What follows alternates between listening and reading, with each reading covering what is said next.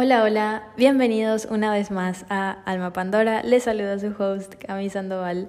¿Cómo están? Bienvenidos, bienvenido equipo. equipo dice una, una amiga muy querida. Qué gusto estar de vuelta en un nuevo episodio de Alma Pandora. Este, para los nuevos es un podcast. Mmm, todavía no sé en qué, en cómo definir o de qué exactamente Siempre hablo mucho de amor propio, de cosas internas mías que me suceden, o de libros, o de series, o en esta ocasión voy a hablarles de un documental que vi, eh, que me parecen interesantes de compartir. Pero más que nada muchas veces presento el tema de que tenemos ciertas dualidades y que somos conscientes de ellas, pero aún así somos somos congruentes con lo que creemos y con los cambios que queremos generar en nosotros mismos. Wow. Em, me sorprendí a mí misma porque em, lean chicos. sonó muy lindo lo que dije, no sé si me pareció a mí nomás. Em, son palabras lindas para expresar que para mí este podcast simboliza almas libres que muchas veces somos muy duros con nosotros mismos. Entonces estoy para recordarme y recordarles que basta con ser, porque con el simple hecho de respirar ya estamos cumpliendo con nuestra función como seres humanos. Y, y nada, bueno, sin más cháchara vengo a hablarles de algo, de, de, de un, una idea que surgió porque estaba viendo un documental en Netflix sobre el minimalismo se llama, uy, esperen que tengo anotado aquí. Se llama Minimalismo menos es más. Son dos amigos que empezaron a hacer um, un movimiento sobre el minimalismo. No es que ellos inventaron ni nada, simplemente se dieron cuenta de que esta, este movimiento, esta no es técnica, este sí, movimiento es algo muy interesante y que puede eh, contribuir mucho a la felicidad de uno. Y bueno, vine a contarles lo que pude rescatar y lo que me gustó mucho del documental, las, las partes, las frases y cosas que pude sacar de esto. Una de las cosas que me agradaron mucho es que en una parte decía, tendemos a aferrarnos a las cosas creyendo que en ellas está el recuerdo de los que queremos. Um, uno de los, de, los, de los amigos, mal no recuerdo el nombre, Joshua y Ryan, y creo que era Joshua el que decía que había perdido a su mamá, su mamá falleció, y él decidió empacar todas las cosas de ella. Eran tantas sus cosas que tenía que eh, alquilar un camión de mudanza muy, muy grande. Y en una de esas, mientras él estaba, mientras él estaba buscando, no, no estaba buscando nada, mientras él estaba como que organizando cosas que iba a, a subir al camión, se dio cuenta que mm, debajo de la cama de su mamá habían cuatro cajas. Y en estas cajas se encontraban sus tareas, eh, fotos, pero muchas, muchas tareas viejas que él hizo así en, no sé, por decirles, en sus primeros años de colegio, de escuela. Y a él le pareció muy extraño porque todo eso son cuatro cajas grandecitas y todo lleno de papeles. Y se dio cuenta que su mamá se aferró mucho a él mediante los recuerdos que le traían esos, esas cajas, esos papeles. Su mamá no, no abrió esas cajas en muchísimo tiempo pero eso no significa que ella no le haya recordado. Y eso le llegó a él porque se dio cuenta de que nuestros recuerdos no están en las cosas, sino en nosotros. Él entendió que a veces nos aferramos tanto a las cosas materiales que nos olvidamos de que las cosas más valiosas las tenemos ya con nosotros, dentro de nosotros, por decirlo así por así decirlo, perdón. Em, podemos contribuir más allá de nuestros intereses si estamos dispuestos a desprendernos, decía. al final se dio cuenta de que todas esas eh, esa mudanza, o todas, todas esas cosas que, que tenían en la caja, en la casa, mm, realmente no eran de mucho valor sentimental, o al menos no todo. Se dio cuenta que al desprenderse de muchas cosas, él podía hacer algo positivo por los demás porque terminó donando un montón de las cosas y simplemente se quedó con ciertos artículos sentimentales. Al tener menos artículos sentimentales disfrutamos mucho más de esos objetos. Claro, porque son poquitos, entonces los valoras más. A veces debemos dejar lo que nos agobia para seguir adelante. Él se llevó las cosas que eran importantes y que aportaban valor. Hoy en día creemos que podemos y merecemos todo, hoy y ahora. Claro que se pueden esas cosas, pero a lo que voy es que muchas veces creemos que nos corresponde en el ya. Además de ser carentes de estabilidad emocional, aprendí que muchas veces somos inmaduros emocionales. ¿Por qué? Porque hacemos berrinches internos por no tener suficiente dinero para comprar algo. Y es tan fácil endeudarse o prestar plata o lo que sea. Hoy estamos más estresados e insatisfechos porque creemos saber mucho de las personas por lo que tienen. Nos comparamos con otros pensando que son felices por lo que proyectan o lo que creemos que tienen. Y me ha pasado muchas veces que entraba a Instagram y veía a estas chicas con su cuerpo increíble, actrices, cantantes que me gustaban mucho, que me siguen gustando, pero me di cuenta que me hacían un poco mal porque ¿por qué yo no puedo tener todo eso? Porque pensamos que de la noche a la mañana ya tuvieron ese llamado éxito, entre comillas. Es tan fácil ver las historias de Instagram y creer que todo el mundo, a todo el mundo le va bien. Se plantea un estilo de vida para muchos inalcanzable, por lo cual nos sentimos mal porque pensamos que no estamos a la altura. En lo personal me gusta mucho hacer podcast porque es el único lugar en el que no tengo filtros. Cuando estoy triste hago podcast tristes, con, con, con, cierto tono esperanzador, porque obviamente que no vengo a deprimirle a nadie, aunque sí me han dicho muchas veces que mis podcasts tienen el efecto de hacerles llorar. um, y, y nada, cuando estoy contenta hago podcasts contentos, porque eh, es un conjunto de todo. La tristeza, para mí de la tristeza nace mucha inspiración y de la felicidad nace mucha motivación. Entonces, hoy estoy motivada. Me gusta mucho mostrar positivismo. Eso significa que no todo el tiempo yo estoy feliz. De hecho, que cuando la paso mal no publico nada porque siento que ya estamos cargados de mucha normalización de la depresión o de la tristeza o lo que sea. Y el que muestre mucho positivismo, eso no significa que soy lineal. En realidad tengo tantos altibajos que esta montaña rusa emocional a veces me cansa, pero lo importante es seguir. Eh, me desvío un poco del tema. Les decía que, que estamos tan insatisfechos muchas veces con lo que tenemos o con lo que no tenemos. Nos comparamos con otros consciente o inconscientemente, pensando que son felices por lo que como dije, por lo que proyectan. Las redes sociales hacen más fácil pensar esta idea de éxito o la falsa idea de lo que puede considerarse el éxito. En nuestra generación, más que en la anterior, debemos aprender a manejar nuestra atención porque hay muchas personas compitiendo por ella.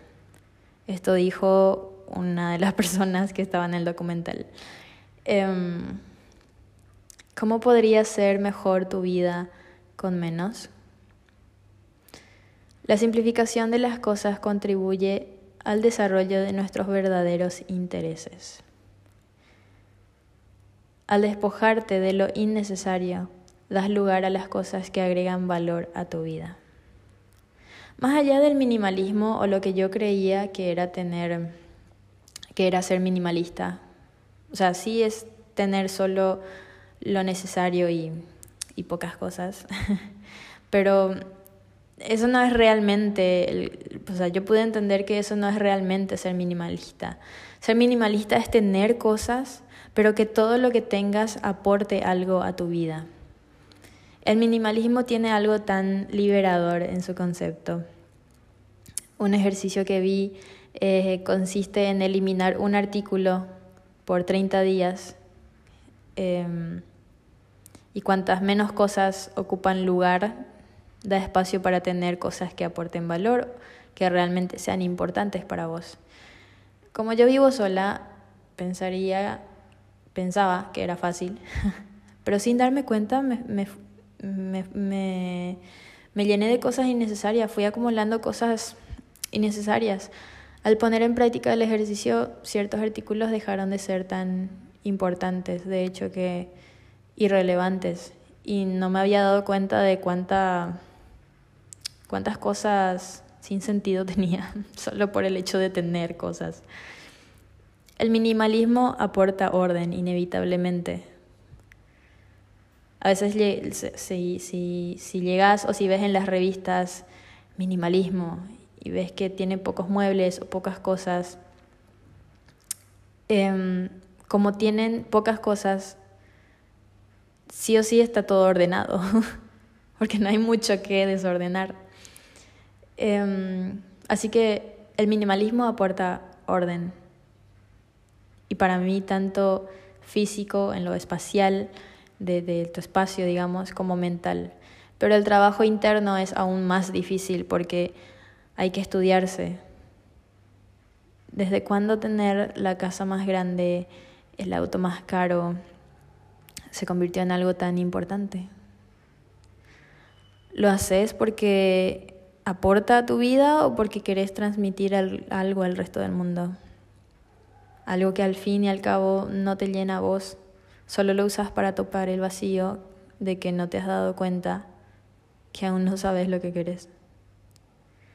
Y lo que realmente significan esas cosas es que al final son un montón de basura.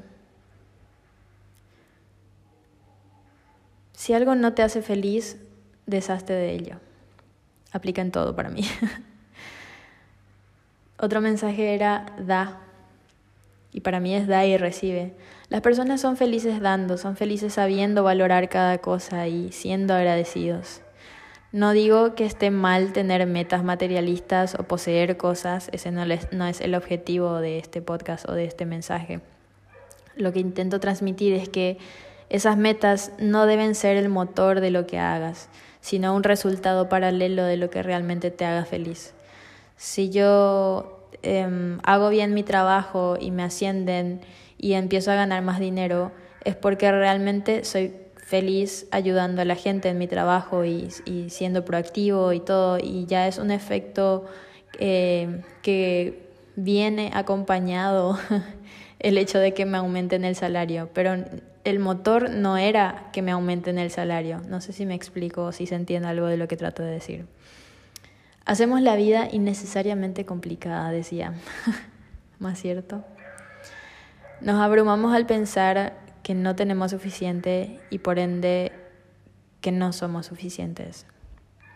Pasamos por alto el sentido de dirección que podemos conseguir al tomarnos el tiempo de pensar. Pensar que lo que todo el mundo tiene no necesariamente sea algo que vos debas tener. Al final del documental hacía una pregunta.